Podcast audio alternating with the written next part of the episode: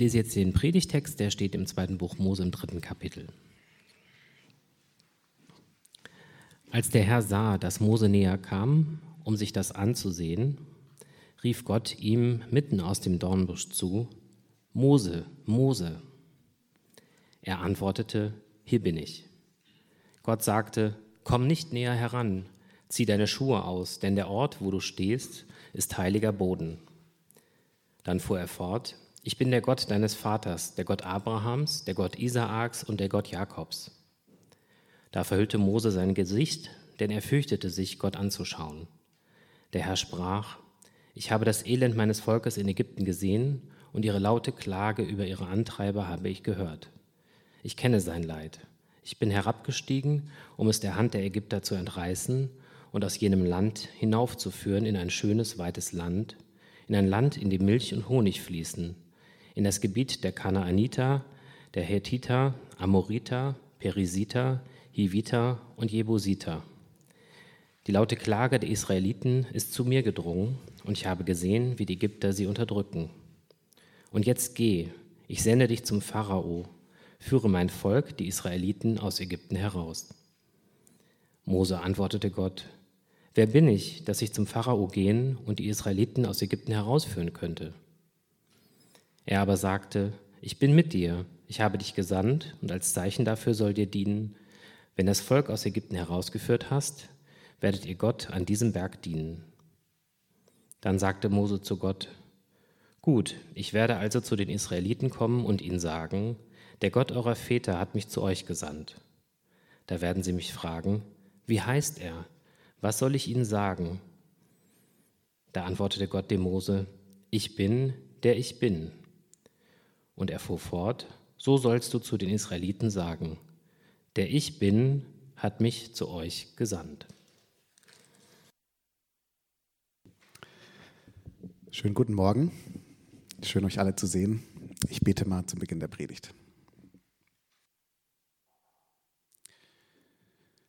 Himmlischer Vater, vielen Dank für die Begrüßung von Christian, äh, die Ehrlichkeit, wie es ihm geht. Und ähm, das ist eine Ehrlichkeit, die wir, glaube ich, alle kennen. Ähm, du siehst, wie es uns geht, was jeder von uns äh, mitgebracht hat, wo, wo wir stehen, wenn wir jetzt einen Moment innehalten, äh, was so eigentlich in unserem Herzen passiert. Und danke, dass du genau in diese Ebene mit uns hineingehen möchtest, ähm, auch durch diesen Text und durch meine Gedanken dazu. Ich bitte dich, dass wir deine Stimme tatsächlich darin hören und wahrnehmen können. Amen.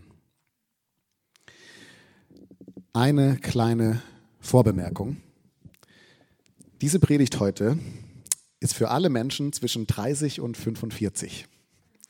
Wenn ihr älter seid als 45 und ihr müsst die Hand nicht hochhalten, äh, dann tut es mir leid. Ich hoffe, ihr könnt trotzdem was mit der Predigt anfangen. Wenn ihr jünger seid als 30, es erwartet euch ein riesiger Spoiler, was in eurem Leben noch so auf euch zukommt. Das heißt, wenn ihr den Spoiler nicht hören wollt, einfach die nächsten 25 Minuten Ohren zu halten und la la la sagen. Ja. Aber falls ihr zwischen 30 und 45 seid, so ganz grob, dann würde ich behaupten, diese Predigt, die ist äh, für uns. Wir befinden uns ja mitten in einer Serie über den Exodus, über die Geschichte ähm, vom Auszug aus Ägypten und wir sind inzwischen ja an einem Kerntext angekommen, vielleicht zu dem, einem der entscheidenden Texte in dieser ganzen Geschichte. Und der Text ist so entscheidend, dass wir heute schon den zweiten Sonntag mit diesem Text verbringen. Also ähm, falls ihr letzten Sonntag verpasst habt, hört das gerne nach. Da ging es um die Aspekte von der Berufung des Mose und um eine Begegnung mit Gott und wie die aussehen kann. Eine tolle Predigt, hört die gerne nochmal nach von Joe. Wir drehen jetzt heute aber nochmal eine Runde mit diesem Text weil es quasi einen Aspekt gibt, über den wir unbedingt noch sprechen müssen, wenn wir zwischen 30 und 45 sind. Ein Aspekt, ähm, eine, eine Stelle an, dieser, an diesem Text, der eigentlich, die eigentlich sehr, sehr überraschend ist, wenn man den Text mal im Zusammenhang liest. Weil in der bisherigen Erzählung in dieser Geschichte ging es ja darum, wie furchtbar es Israel geht in Ägypten, wie dieser Pharao das Volk unterdrückt, wie er sogar einen Genozidversuch startet. Und es gab jetzt bisher in der Geschichte einen Mann, also es gab auch viele Frauen, aber es gab einen Mann, der sich dem Ganzen entgegengestellt hat. Und zwar Mose. Ja, als wir Mose zuletzt gesehen haben, erlebt haben, war er so betroffen von dem Leid der Israeliten, von dieser Ungerechtigkeit, dass er rausgegangen ist und sogar einen Ägypter erschlagen hat. Ja, also so sehr war es sein Herzensanliegen, dass sich da etwas ändert. So sehr hat er sich an, eingesetzt für das Volk und für die Freiheit. Und jetzt haben wir hier den gleichen Menschen, ja, der in der letzten Szene noch so feurig unterwegs war. Und jetzt sagt Gott zu ihm, hey Mose, ich habe das Leid gesehen, ich habe das gehört, ja, ich gehe jetzt nach Ägypten, lass uns äh, da mal für Freiheit sorgen, ja, kommst du mit? Und Mose sagt, nein. ja. Und dann sagt Gott, aber du, ich bin dabei und wir können jetzt dem Pharao mal zeigen, was Sache ist und so. Und Mose sagt, auf keinen Fall. Ja, und man ist so ein bisschen irritiert, weil man würde doch denken von der letzten Geschichte her, dass Mose das jetzt super findet.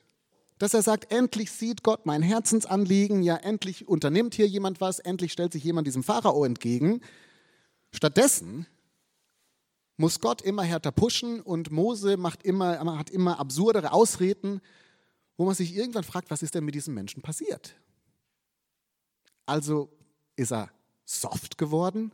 Ja, einfach alt geworden, er ist jetzt Ü40, eigentlich auch schon Ü80 ähm, und er hat ja Frau und Kinder und so und er ist ein bisschen bequem geworden, ja, kriegt dann Hintern nicht mehr hoch. Oder ist, ist er bockig? Ist er trotzig? Weil er sagt, naja, also ich habe es ja schon mal versucht mit dem Befreien des Volkes, ja, hat nicht geklappt, da wolltest du mich ja nicht unterstützen, lieber Gott, also mach's mal bitte alleine deinen Scheiß. Ja. Was ist mit Mose los? Und die Antwort ist, glaube ich, dass Mose in einer tiefen Krise angekommen ist. Einer Krise, die ihn innerlich, glaube ich, zerfressen hat. Und es ist eine Krise, die wir, glaube ich, auch kennen oder die Spoiler auf uns wartet. Es ist die Krise der eigenen Begrenztheit, will ich das nennen. Und ich möchte mir das genauer mit euch anschauen heute Morgen. Zunächst mal, worin diese Krise genau besteht und wie tief die eigentlich für Mose geht. Und dann als zweites, wie Gott Mose in dieser Krise jetzt begegnet und aus dieser Krise einen Startpunkt für Mose macht, für ein komplett anderes Leben. Ein komplett anderes Leben, das Mose dann innere Freiheit schenkt und dem Volk später äußere Freiheit bringen wird. Das möchte ich mir gerne mit euch anschauen. Die, die Krise des Mose und dann Gottes Antwort darauf. Zunächst mal die Krise des Mose. Und dass dieser Mensch in einer Krise ist, das finde ich, sieht man jetzt nicht nur daran, dass er eben nicht begeistert auf diese Anfrage aufspringt, sondern ich finde, man sieht es vor allem auch an diesen Begründungen, die er Gott so entgegenhält, warum er da nicht mitmachen möchte. Ja, gleich in Vers 11 zum Beispiel sagt er ja, wer bin ich denn? Anders gesagt, ich kann da nichts ausrichten an der Situation. Dann sagt er das nächste, wer bist du denn? Anders gesagt, du kannst eigentlich auch nichts ausrichten an der Situation. Als nächstes wird er sagen, die glauben, die werden mir ja gar nicht glauben, ja, also die sind auch irgendwie störrisch, kriegen wir nicht hin. Dann sagt er noch, ich kann nicht reden und überhaupt, Gott, halt mich raus aus dem Ganzen. Anders gesagt, hier, hier formuliert jemand Sätze und bringt Ausreden, der wirklich, ich habe den Eindruck, komplett desillusioniert ist. Er ist komplett desillusioniert. Desillusioniert von der Situation in Ägypten. Er sagt mehr oder weniger, ich kann da nichts ausrichten, du kannst wahrscheinlich auch nichts ausrichten, das Volk wird sich querstellen. Ja, das klingt so ein bisschen nach, da kann man nichts machen. Ich habe es versucht. Es ist sinnlos. Anders gesagt, auf so einer ersten Ebene ist, glaube ich, die Krise des Moses, dass er desillusioniert ist von dem, was er bewegen kann. Früher, als er noch kleiner war, jünger war, hat er gedacht, er geht mal eben auf die Straße und schafft Gerechtigkeit. Aber nachdem er jetzt äh, es mal versucht hat und es gehörig schiefgegangen ist und somit so ein bisschen Abstand scheint es, dass er sagt, die Situation ist furchtbar, ja, aber machen kann ich da nichts. Es gibt ganz viel Schlimmes auf dieser Welt, aber das lässt sich halt einfach nicht lösen. Und wenn ihr jetzt unter 30 seid, ja, dann klingt auch das für, für euch vielleicht nach so einem alten, pessimistischen Mann. Ja, meine Güte, soll man den Arsch hochkriegen? Ja, so schlimm ist es doch alles nicht. Das kann ich nachvollziehen, wenn ihr das so seht weil ich war auch mal 29, ja, ich kann mich daran erinnern. Mit 29 dachte ich auch noch, man muss einfach ein paar Plakate malen, die, die Karl-Marx-Allee entlang laufen, ein bisschen leer machen, dann verändert man die Welt. Mit 30 dachte ich, man muss einfach nur eine Kirche gründen, irgendwo in Friedrichshain, damit verändert man die Welt. Aber jetzt, zehn Jahre später, kann ich, muss ich sagen, ich kann Mose hier verstehen. Ich glaube sogar, diese Desillusionierung, die bei ihm zwischen den Zeilen hier durchkommt, die kennen wir alle die kennen wir alle, die wir uns schon länger irgendwo versuchen einzusetzen und irgendwas zu verändern in dieser Welt. Wenn ihr schon länger irgendwo dran seid und versucht, was zu bewegen, dann habt ihr festgestellt, erstens, diese Welt ist wesentlich veränderungsresistenter, als wir dachten. Und zweitens, die Ungerechtigkeiten dieser Welt sind wesentlich komplizierter, als wir dachten. Und drittens, die Machtstrukturen dieser Welt sind wesentlich tiefer, als wir dachten. Ja, so richtig verändern hat man irgendwann den Eindruck, dass das, das, das kann man irgendwie nicht. Und vielleicht erinnert ihr euch letztes Jahr, wenn ihr mit dabei wart, auf der Auszeit, da habe ich bereits schon einmal dieses Interview zitiert mit Paul Saal. Das ist ein Pastor und ein sehr tiefsinniger und reflektierter Mensch, wie ich finde. Und er ist so Mitte 80 inzwischen und beschreibt in diesem Interview dann so seine verschiedenen Lebensdrittel, also bis 30, bis 60, bis 90. Und er sagt dann, dass dieses letzte Lebens, der letzte Lebensabschnitt, die Zeit ab 60, bei ihm so ein bisschen unter der Überschrift Desillusionierung gelaufen ist. Desillusionierung weil er quasi sagt, je länger ich lebe, desto mehr realisiere ich das, was ich immer so dachte, was so super wichtig ist. Das ist, ehrlich gesagt, wenn ich lang genug lebe, merke ich, es ist gar nicht mehr, es ist gar nicht so wichtig. Und das, wo ich dachte, ich kann so richtig einen Unterschied machen, wenn du lang genug lebst, siehst du oft, wie das, was du aufgebaut hast, wieder zerfällt. Und das, wo du versucht hast, so einen Unterschied zu machen, du so eine kleine Delle produziert hast und dann ging es wieder zurück zu dem, wie es vorher war. Er sagt, 58, 85 äh, Prozent von dem, was er dachte, es lohnt sich dafür zu leben, das ist eine Farce. Das ist eine Farce. Das ist, glaube ich, so eine erste Desillusionierung, die Mose hier auch in seinem Herzen hat. Was bringt das überhaupt? Ja, das kriegen wir da eh nicht gelöst, die Situation in Ägypten. Das ist, das ist Veränderung in dieser Welt, ist nicht wirklich möglich. Und das ist jetzt aber nur die erste Ebene seiner Krise. Ich glaube, die, Ebene, die Krise geht noch zwei Ebenen tiefer. Auf der zweiten Ebene würde ich sagen, Mose ist nicht nur desillusioniert von der Welt und wie sie sich verändern lässt, sondern ich glaube, Mose ist auch desillusioniert von sich selbst. Er ist desillusioniert von sich selbst. Er fragt, wer bin ich denn, dass du mich sendest? Anders gesagt, Gott, also ich bin der Falsche für den Job. Ich weiß nicht, ob du es wusstest, aber ich habe schon mal versucht, das Volk zu retten. Hat sich herausgestellt, ich kann das nicht retten. Ja, es kann niemand, also ich kann es nicht retten, ich kann niemand überzeugen, ich kann nicht mal gut reden. Und im Ernstfall hatte ich meine Wut nicht im Griff gehabt und es hat alles kaputt gemacht, was ich versucht habe.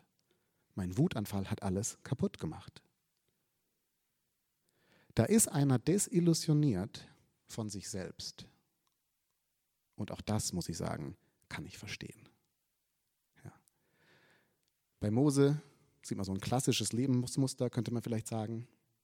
Die ersten 40 Jahre dieses Menschen waren geprägt von immer höher, immer weiter.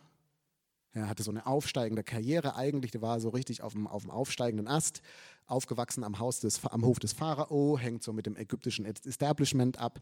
Der Mann spricht mehrere Sprachen, der ist einer der wenigen Menschen, die schreiben kann zu der damaligen Zeit. Wahrscheinlich ist am ganzen Reich bekannt, wann immer er auf die Straße geht, gucken die Leute, oh, Mose ist da, ja, also so strotzt so richtig vor Selbstbewusstsein in den ersten 40 Jahren seines Lebens und hat entsprechend auch so ein Selbstverständnis. Ja, Mose ist einer von den besonderen Menschen, die was erreichen werden. Er ist auch einer von den Guten, ja, die sich für Gerechtigkeit einsetzen. Das ist er auf jeden Fall. Ich meine, die Aktion, die er dann da bringt, die zeigt das ganz eindeutig. Das Selbstverständnis ist, ich werde hier für Gerechtigkeit sorgen. Ich werde die miserable Situation meines Volkes eigenhändig beenden. Und dann tut er aber was und dann klappt das überhaupt nicht. Und nicht nur, dass er einen Menschen umbringt, sondern die Menschen, die er da retten will, die lehnen ihn ab. Im Rückblick, so 40 Jahre später, muss Mose sagen, ich habe mehr kaputt gemacht, als dass ich Gutes getan habe. Aus diesem immer höher, immer weiter wird ein riesengroßer Absturz. Und Mose realisiert, ich bin nicht, wer ich dachte, der ich sei. Ich werde dieses Volk nicht retten. Ich kann das nicht. Ich bin viel begrenzter als gedacht. Und auch das ist, glaube ich, etwas, was einige von euch kennen. Ich kenne es auf jeden Fall. Der Moment, in dem man sich zum ersten Mal so ganz tief innen eingestehen muss, ich bin nicht, wer ich immer dachte, dass ich sei. Ich bin vielleicht mit 25 angetreten und dachte, ich bin so ein toller Leiter. Ich bin so eine tolle Leiterin. Und nach 10, 15 Jahren Erfahrung muss ich sagen, naja, die Leute, die ich geleitet habe, denen ging es teilweise nicht besser, weil ich sie geleitet habe. Denen ging es schlechter, weil ich sie geleitet habe. What the Oder ihr seid vielleicht angetreten mit der großen Ziel, ich mache das besser als meine Eltern, meine Ehe wird großartig sein und wir werden uns nicht scheiden lassen. Und zehn Jahre später läuft die Scheidung und man kann es einfach nicht fassen. Ein guter Freund von mir hat mir erzählt, dass er immer den Eindruck hat, ich bin ein toller Vater, ich gebe alles dafür, ein toller Vater zu sein. Und der Zerbruchmoment, wenn das Kind einen Suizidversuch unternimmt, das sind diese Momente, die uns mit uns selbst konfrontieren, mit unserer eigenen Begrenztheit. Wir wollen total und wir wollen es ganz gut und trotzdem klappt es nicht. Man scheitert an sich selbst. Vielleicht verlierst du deinen Traumjob, für den du zehn Jahre hingearbeitet hast, aber jetzt, wo du ihn machst, merkst du, du hast nicht die Kapazität dafür. Du hast einfach nicht die Kapazität dafür, die man eigentlich dafür braucht und du musst ihn wieder aufgeben. Vielleicht bist du einfach immer krank, immer wieder krank. Immunsystem macht einfach nicht mit und du bist immer wieder krank. Und alle machen schon Kommentare und denkst, ja, genau, ich wäre auch gerne anders. Vielleicht dachtest du immer, ich liebe Gott aber mit ganzem Herzen. Ja, also ich bin wirklich einer von den feurigen Christen. Und eigentlich musst du dir eingestehen, seit Jahren ist das Feuer weg. Und wo da eigentlich mal so Feuer war, ist einfach ein großes schwarzes Loch. Aber es ist so schwer, sich das einzugestehen, weil ich dachte doch, ich bin einer von den feurigen Christen. Das sind tiefe, einschneidende Momente. Denn was da passiert, ist, dass wir konfrontiert sind mit unserem eigenen Menschsein. Wir werden konfrontiert mit unserem eigenen Menschsein. Und was heißt Menschsein anderes als begrenzt zu sein? Begrenzt zu sein. Jetzt, wenn das passiert, dann tun sich für uns im Wesentlichen oft so zwei Optionen auf. Option 1 ist, wir ignorieren diese Grenzen. Ja, und wir ignorieren die Konfrontation damit und wir machen einfach weiter. Wir versuchen es einfach nochmal. Ja, wenn ich mich nur noch ein bisschen selbst optimiere, wenn ich noch ein bisschen dazulerne, dann wird das alles richtig, wird das toll. Das nächste Projekt wird ein Erfolg, die nächste Beziehung, die wird klappen. Wenn ich noch ein bisschen mehr bete, kommt das Feuer auch zurück. Und so bauen wir uns eine immer größere Scheinwelt auf, ja, in der wir denken, wir sind doch ganz anders und akzeptieren nicht, wer wir vielleicht dann eigentlich doch auch sind, wo die Schwächen sind, wo die Probleme sind. Option 2 ist, wir geben auf, ziehen uns desillusioniert zurück, machen es uns so angenehm wie möglich, setzen die Ziele einfach ganz, ganz low. Ähm, und dann kritisieren wir an allen rum, die noch ein bisschen mehr wagen als wir, weil was sind das für? Ja, also kommt mal runter, man kann hier eh nichts und so weiter. Bei Mose habe ich den Eindruck, er nimmt die zweite Variante. Mose hat abgeschlossen. Der Mann ist desillusioniert von der Welt und von sich selbst. Und das ist dann, glaube ich, eben die tiefste und dritte Ebene dieser Krise. Man könnte sagen, Mose ist immer noch auf der Suche nach sich selbst. Er ist immer noch auf der Suche nach sich selbst. Da ist ein Mensch, der noch nicht weiß, wer er ist. Ja, er hat Frau, ja, er hat Familie, ja, er hat eine Aufgabe, aber letztendlich weiß dieser Mensch nicht, wo er hingehört.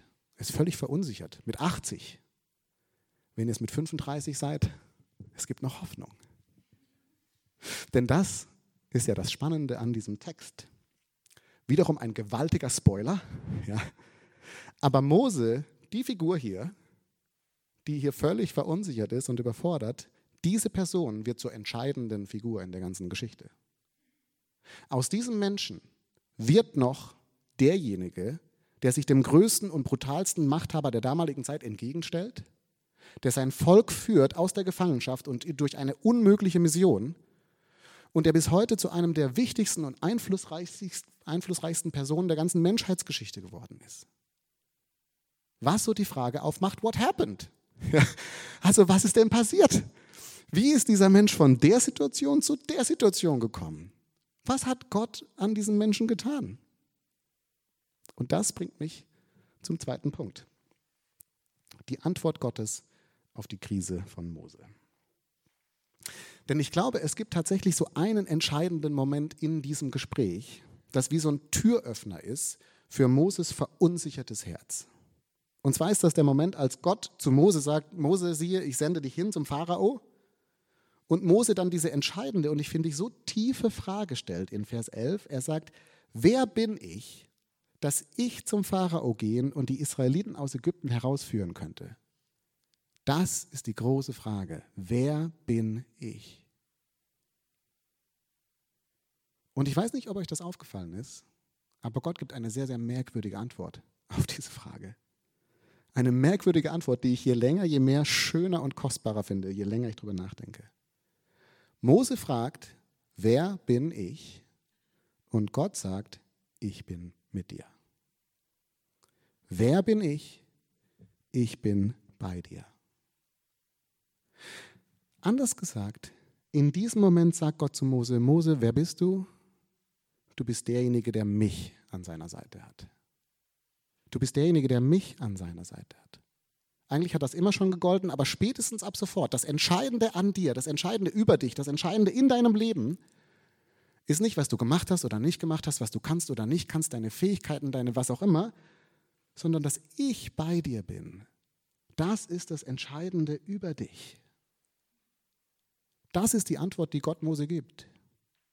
Und je länger je ich darüber nachdenke, desto mehr denke ich, diese Aussage geht eben ganz tief rein in diese Krise von Mose. Denn erstens, erstens steckt in dieser Aussage, glaube ich, eine, Auf, eine Einladung zum Aufgeben drin. Es steckt eine Einladung zum Aufgeben drin.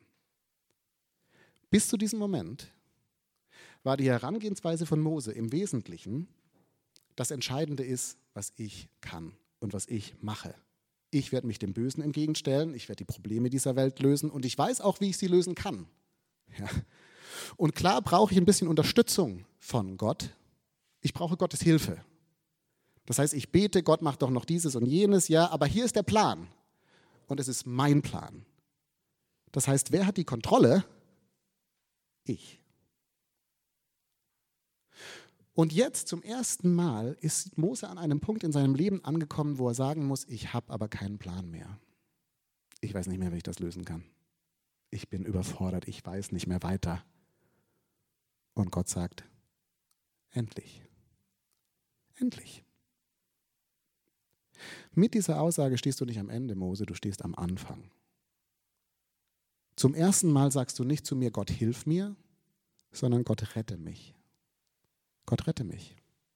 Ich habe keinen Plan mehr, es ist alles zu schwer, alles zu kompliziert. Und Gott sagt, dann fangen wir an, weil ich habe einen Plan. Ich muss sagen, mich hat das ganz schön beschäftigt. Ich glaube, das ist eine Frage, die Gott uns öfter stellt. Willst du meine Hilfe oder willst du meine Rettung? Also soll ich eine von dir zugedachte Rolle spielen und einfach das tun, was du halt denkst, wie das jetzt gehen soll und ich soll das jetzt bitte eingreifen, damit du dann da hinkommst? Oder sagst du Gott, ich weiß nicht mehr weiter. Du bist dran. Was immer du für richtig hältst, let's go. darf, er, darf er seinen Weg gehen. Auch wenn das vielleicht anders ist, weil wir gedacht haben, vielleicht langsamer ist, uns das vielleicht an einen anderen Ort bringt, als das, was wir im Blick hatten. Aber er verspricht, dass es gut wird. Soll er uns helfen oder soll er uns retten? Das ist, finde ich, erstmal so eine Einladung. Eine Einladung zum Aufgeben. Ich bin bei dir. Wenn du nicht mehr weiter kannst, dann fangen wir erst an. Ja, komm mal mit. Ich habe einen Plan. Für dich zu groß, zu kompliziert, für mich kein Thema. Das ist so die erste Ebene, auf der das eine Antwort ist. Was uns aber direkt zur zweiten Ebene bringt. Denn es ist, glaube ich, jetzt nicht nur eine Einladung zum Aufgeben, es ist auch eine Einladung zum Menschsein. Es ist auch eine Einladung zum Menschsein. Weil was in dieser Geschichte bis, bis, bis, jetzt wesentlich passiert ist, ist, dass Mose zu Gott gesagt hat, Gott siehst du nicht, wen du vorher, vor dir hast. Ich bin so begrenzt. Ich bin so fehlerhaft. Ich habe einen Mann erschlagen. Ich eier hier seit 40 Jahren rum in der Wüste. Ja. Anders gesagt, ich bin nicht der Superheld, den du suchst. Ich bin einfach nur ein Mensch. Ich bin völlig überfordert und begrenzt. Worauf Gott jetzt zu Mose sagt, das ist voll okay, dass du ein Mensch bist. Weil weißt du was? ich bin da. Ich bin da. Und ich bin Gott. Das heißt, die Rolle dessen, der perfekt ist, der alles im Griff hat, der alles richtig macht, die Rolle ist schon vergeben. Die musst du gar nicht mehr füllen. Ja. Es gibt aber noch eine freie Rolle, nämlich Menschsein. Das könntest du übernehmen. Ja. Du darfst überfordert sein, du darfst ängstlich sein, du darfst wutanfällig sein, das ist alles okay. Ich bin da, ich bin Gott, du darfst Mensch sein. Und auch die Rolle des Weltretters der alles immer tragen muss, der alles immer lösen muss, ja, die ist auch schon vergeben. Bin ich auch schon. Ja, ich bin Gott. Das heißt, du darfst Mensch sein. Du musst nicht immer alles lösen. Du musst nicht immer, du musst, dir darf alles zu viel sein, zu schwer sein. Du darfst nicht mehr können. Das ist alles okay. Gott sagt im Wesentlichen hier zu Mose, deine Begrenztheit, die stört mich überhaupt nicht. Weil ich bin doch da. Und statt dass du alles immer versuchst selbst zu lösen und selbst perfekt zu machen, könntest du einfach mal schauen, dass ich da bin und mal schauen, was ich eigentlich machen möchte. Du hast die Freiheit, Mensch zu sein. Du darfst Mensch sein. Und ich finde das so bemerkenswert, wie sehr diese Freiheit in Moses Herz sinkt. Denn im Laufe seines Lebens hat man dann ständig den Eindruck, dass Mose dann so in Situationen kommt, die würde ich extrem brenzlig empfinden, wo so alle Augen auf ihn gerichtet sind. Alle erwarten jetzt, dass Mose jetzt die Antwort hat. Und alle sind so angespannt und ich als Leiter wäre unglaublich angespannt. Ja, wie löse ich das jetzt? Jetzt muss es eine Lösung geben. Ha, die gucken alle auf mich. Und Mose, jetzt mal überspitzt formuliert, ist so ganz entspannt. Ja, der sagt, ich habe auch keine Ahnung, Leute, das ist eine total krasse Situation. Ne? Aber äh, Gott ist hier. Deswegen bin ich jetzt mal gespannt, wie er das lösen wird. Also so fast das perfekte Beispiel, finde ich, ist, ist ähm, so die, die, die Situation mit Kindern, wenn ihr die kennt, mit kleinen Kindern. Kinder sind so gut darin, einfach Kind zu sein. Und sie verstehen so sehr, dass Erwachsene eine andere Kategorie sind und dass sie das einfach nicht können. Ja. Und es ist so schön, wie Kinder einfach mit einem Auto, das kaputt ist, zu Mama und Papa kommen und sagen, ich kann das nicht reparieren, ich bin damit überfordert, aber du kannst es reparieren, bin ich mir ganz, ganz sicher. Ja. Und sie haben so keine Scham, das einzugestehen, ich kann das nicht. Sie versuchen nicht perfekt zu sein, es doch irgendwie hinzukriegen oder alles zu lösen, sondern sie sagen, ich bin Kind, mir ist das zu viel, Mama kann das, mach mal. Wir haben das so verlernt. Wir haben so viele Ansprüche an uns selbst, für was wir alles verantwortlich sind und wir spielen Gott die ganze Zeit und Gott sagt, sei doch mal Mensch. Ist doch in Ordnung, dass du es nicht kannst. Ist doch in Ordnung, dass du daneben gehauen hast. Alles in Ordnung. Ich bin da. Ich bin Gott. Die Rolle ist gefüllt. Das ist, glaube ich, so eine zweite Einladung, die hier drin steckt. Gott sagt, vertrau mir. Ich bin da. Du darfst Mensch sein. Du darfst begrenzt sein. Das ist völlig in Ordnung. Und du kannst die Wunder Gottes nur erleben, wenn du aufhörst, deine eigenen Grenzen ständig zu überwinden zu wollen, sondern sie sich einzugestehen und zu sagen, Gott, ich bin fertig. Jetzt bist du dran. Was möchtest du denn gerne tun? Und das bringt mich dann zur tiefsten und letzten Ebene. Ich glaube, diese Aussage Gottes, die spielt ganz tief in die Identität, in das Selbstverständnis von Mose hinein. Denn wenn wir uns jetzt mal so in Mose noch mal ganz kurz reinversetzen, dann ist es ja nicht unwahrscheinlich, dass dieser Mensch die Szene mit diesem Mord am Ägypter und dann die Aussage seiner Israeliten-Menschen, die er retten wollte, die gesagt haben, wer bist du denn, bitte geh weg, dass er das immer und immer wieder in seinem Kopf durchgespielt hat. 40 Jahre lang. Das ist, glaube ich, so die Situation, die wahrscheinlich auch einige von euch kennen, zu der er immer wieder zurückgegangen ist und gedacht hat, hätte ich nur. Wenn nur, dann wäre mein Leben anders gelaufen. So die definierende Situation in seinem Leben. Und die kennen wir ja auch. Wenn ihr zwischen 30 und 45 seid, dann fangt ihr an, diese Geschichten zu erleben, die so das Potenzial haben, zu Markern zu werden in unserem Leben, die uns sagen, wer wir sind. Du hast es nie geschafft, diese Firma zu gründen. Du hast es nie geschafft, den Deal fertig zu machen. Du hast es nie geschafft, einen Partner, eine Partnerin zu finden oder die Person dann zu halten. Du bist immer krank. Du bist letztendlich keine gute Mama. Was immer sich bei uns so im Kopf festsetzt. Und es ist jetzt ganz interessant, dass Gott auf die Frage dieses Menschen, dessen Selbstbewusstsein so angeknackst ist, nicht mit dem antwortet, wie wir antworten würden. Ja, also wenn zu uns jemand kommen würde wie Mose und sagen würde, guck mal, ich habe es hier verbockt und ich kann es doch alles gar nicht und so weiter, dann würden wir doch sagen, na ja, Mose, also so schlecht bist du jetzt ja nicht. Jetzt gucken wir mal auf die guten Seiten, ja, was du alles so mitbringst eigentlich für den Job. Also ich meine, du bist Israelit, bist aber bei den Ägyptern aufgewachsen. Das heißt, du verstehst so beide Seiten, das ist doch schon mal großartig. Und dann sprichst du beide Sprachen und du, du verstehst beide Kulturen, ist doch ganz toll. Und du kannst strategisch denken, das habe ich nämlich auch schon erlebt. Du bist ein ganz toller Stratege und ein geborener Anführer. Ja, du hast doch alles, was es braucht, Mose, let's go. Anders gesagt, wir hätten Mose gesagt, guck mal, du hast ganz viele Stärken, ganz viele Fähigkeiten, gibt doch auch ganz viele Siege in deinem Leben, ist doch in Ordnung. Was auch so die naheliegende Antwort ist, aber Gott gibt diese Antwort nicht. Stattdessen antwortet er auf diese abwertende Frage von Mose, wer bin ich denn, mit Ich bin bei dir. Das ist, wer du bist. Anders gesagt, er lädt Mose dazu ein, jetzt nicht einfach so die schlechten Seiten seines Charakters und seiner Geschichte so als Identitätsstifter mal loszulassen, das ist doch nicht, wer du bist, die schlechten Sachen, sondern er lädt ihn ein, einfach alles loszulassen über sich selbst als Identitätsmarker. Die guten wie die schlechten Sachen, die Dinge, die gelungen sind und die Dinge, die nicht gelungen sind. Er sagt, all das definiert das nicht. Lass das mal alles los, das gehört zu dir, ja, aber das bist du nicht. Das Entscheidende, wer du bist, ist, ich bin mit dir. Ich bin mit dir. Und das steht. Das ist völlig unabhängig von dem, was du noch erreichen wirst oder nicht. Und nur ein ganz kurz, ein ganz kurzer letzter Gedanke hierzu. Das klingt jetzt vielleicht ganz nett. Ich finde, das ist aber eine Riesenherausforderung.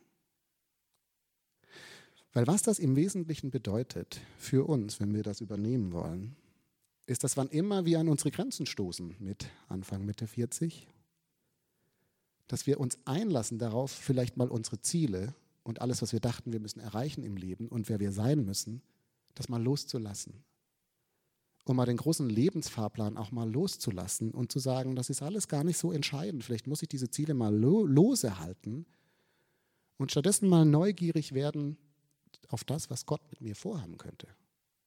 Vielleicht will er wo ganz anders hin. Und dass ich an meine Grenzen stoße, könnte auch so ein Moment sein zu realisieren, vielleicht hat Gott was ganz anderes vor. Und statt sich darin zu verbeißen oder einfach zurückzuziehen und aufzuhören, mal zu gucken, okay, Gott, was ist denn deine Idee? Denn ganz am Ende unseres Lebens ist es, glaube ich, gar nicht so wichtig, was wir vorweisen können, was wir alles geschafft haben, sondern es ist viel entscheidender, dass wir Gott darin nicht verpasst haben. Dass wir Gott in unserem Leben nicht verpasst haben. Ich glaube, das ist viel entscheidender.